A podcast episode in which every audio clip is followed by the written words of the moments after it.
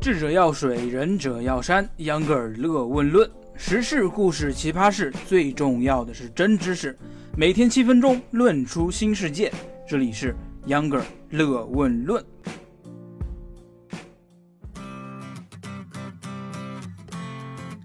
大家好，欢迎收听秧歌尔乐问论，我是上期讲天文，这一期讲地理的秧歌尔。今天也是没啥影子，咱们直接进入正题。我们从小学就学过，中国的最南端是位于南沙群岛的曾母暗沙。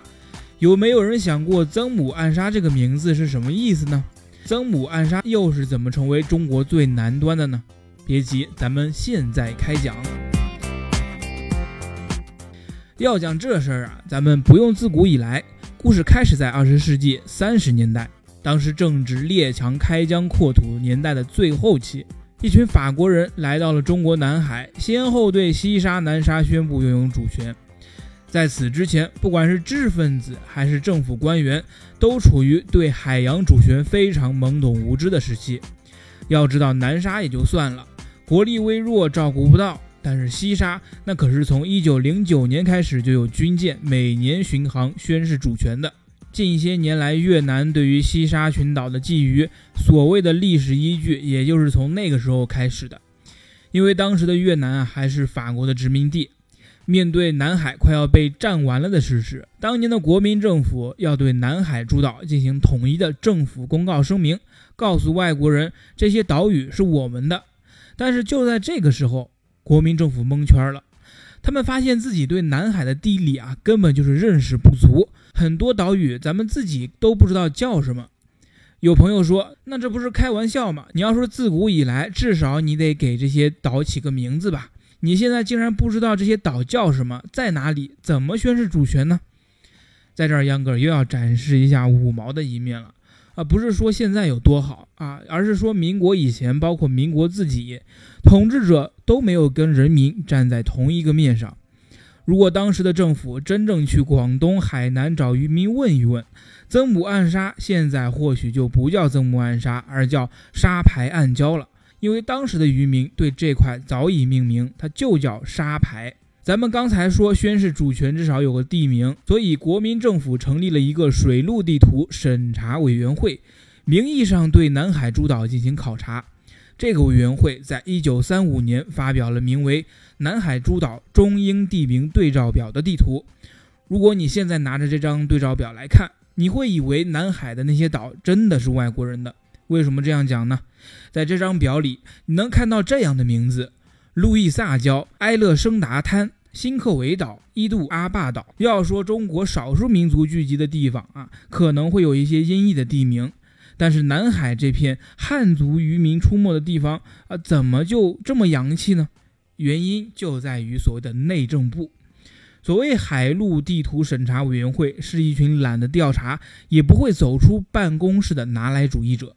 他们拿来了英国对于南海勘察出版的地图，用英国人对于当时管理松散的南海诸岛起的名字来给自己的岛屿命名。回到咱们一开始的主题。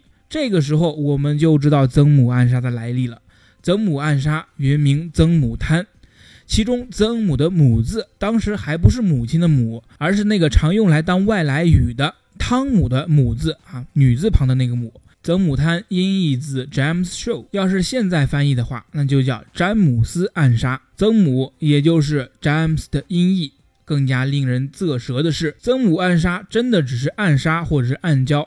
常年在水下二十多米的地方，这个名字被民国办公室学者翻译成曾母滩，也是闭门造车的结果。因为英语中 “show” 有滩的意思，但是这个词在地理术语上指的是暗沙、暗礁、浅滩的意思，在地图上标明只是为了提醒船只这个地方有搁浅的风险。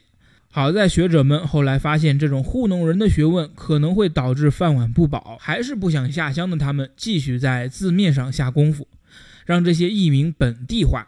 就拿曾母滩来举例，把女字旁给去掉了，立刻就有了汉语的模样。同样是在这片水域，原来以英国人名命名的，诸如 Parsons Show 帕森暗杀，学者们就对它翻了一个神来之笔，音译成了八仙暗杀。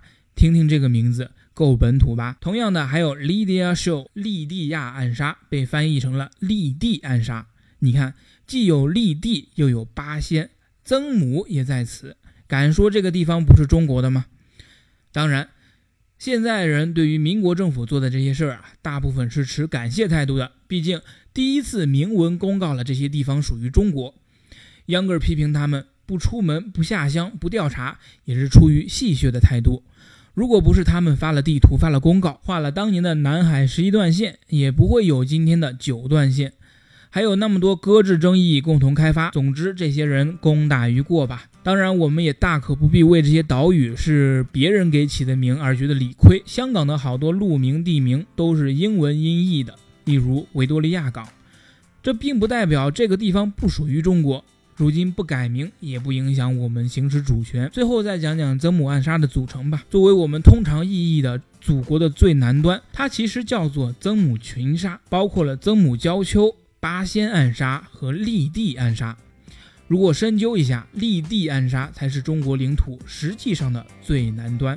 好了，今天的节目到这儿就结束了，非常感谢您的收听。秧歌的微信公众号“秧歌同学”近期确实没有更新，实在抱歉，在这儿就不找什么原因了，一定尽快找回写公众号的状态。再次感谢您的收听，我们下周一见。